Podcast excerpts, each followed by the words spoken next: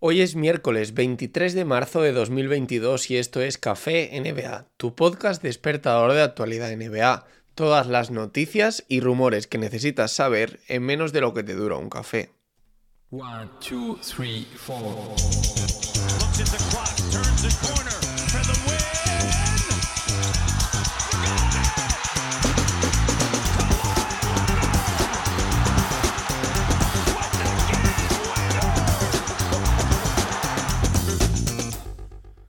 Hoy es miércoles y ya sabéis que los miércoles tenéis doble ración de podcast, porque además de este café NBA, también podéis escuchar en mi otro podcast hablando de NBA, exclusivo de Evox, no como este, que lo podéis escuchar en todas las plataformas. Eh, en Hablando de NBA tenéis un podcast de Power Ranking NBA, donde hacemos un repaso de los mejores equipos, los 10 mejores de la NBA a 23 de marzo. Y empezamos con una noticia sobre que los Miami Heat están muy interesados en conseguir a Bradley Bill. Sabemos ya que están empezando esos rumores de cara a la próxima temporada, pero sí que sorprenden un poco que los rumores hagan referencia a un equipo que está en lucha por los playoffs y que incluso se presupone que estaría luchando por el anillo, ¿no? Aunque para mí los Miami Heat, y lo comentamos en ese Power Ranking que os he anunciado en el otro podcast,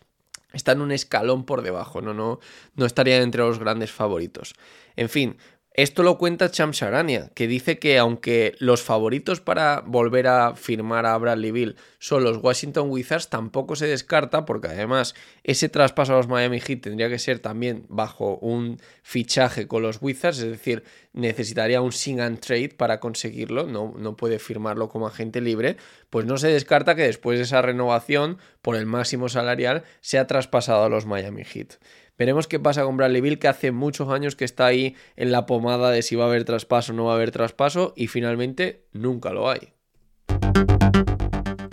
Hablemos ahora de Quinn Snyder. El entrenador de los Utah Jazz desde el año 2014 está cada vez más en la cuerda floja en los propios Jazz, pero es que de por sí parece que cada vez está más lejos de continuar incluso aunque los Jazz quisieran, porque al ese interés tan fuerte de los San Antonio Spurs para que sea el relevo de Greg Popovich, probablemente con un año de transición donde Greg Popovich seguirá en el banquillo, se une ahora un posible interés de Los Ángeles Lakers que estarían pensando en Quinn Snyder como sustituto de Frank Vogel.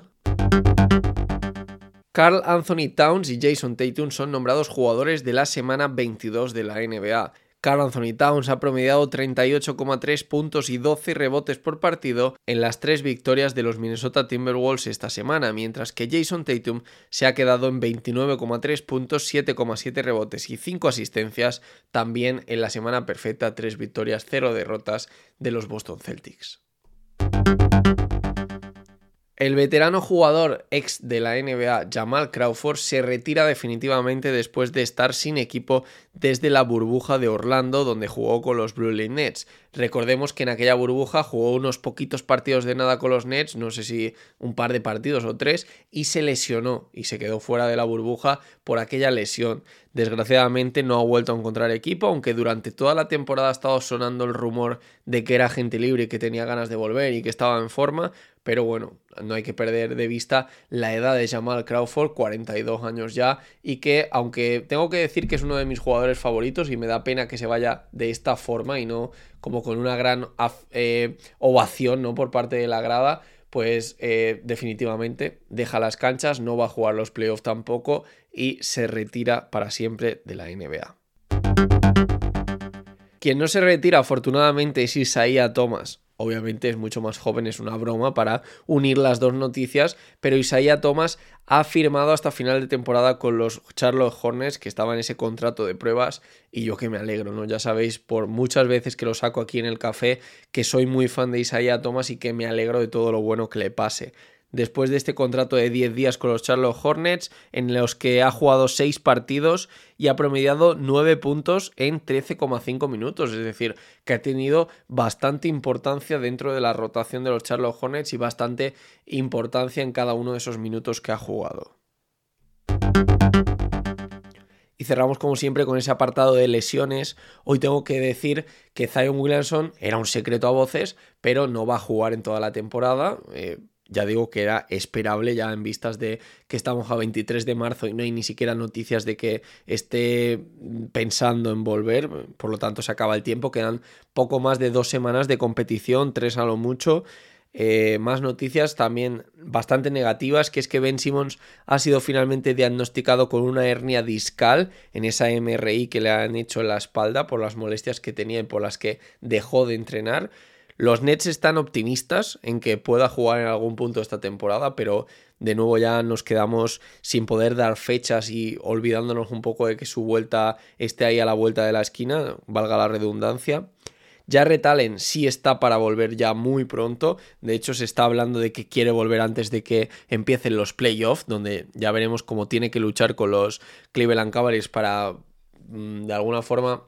cimentar ¿no? esa buena temporada que han hecho también en postemporada. Y por último, Stephen Curry, ya dijimos el otro día que las noticias no son buenas, que ese tobillo realmente tiene un esguince bastante fuerte, pero es optimista de cara a volver en primera ronda de los playoffs. Aquí ya nos olvidamos de regular season, hablamos ya directamente de primera ronda de playoffs, algo que inestimablemente pues no puede ser bueno, pero bueno, veremos y, deseemos que Stephen Curry esté a tope en los playoffs. Los Golden State Warriors lo van a necesitar.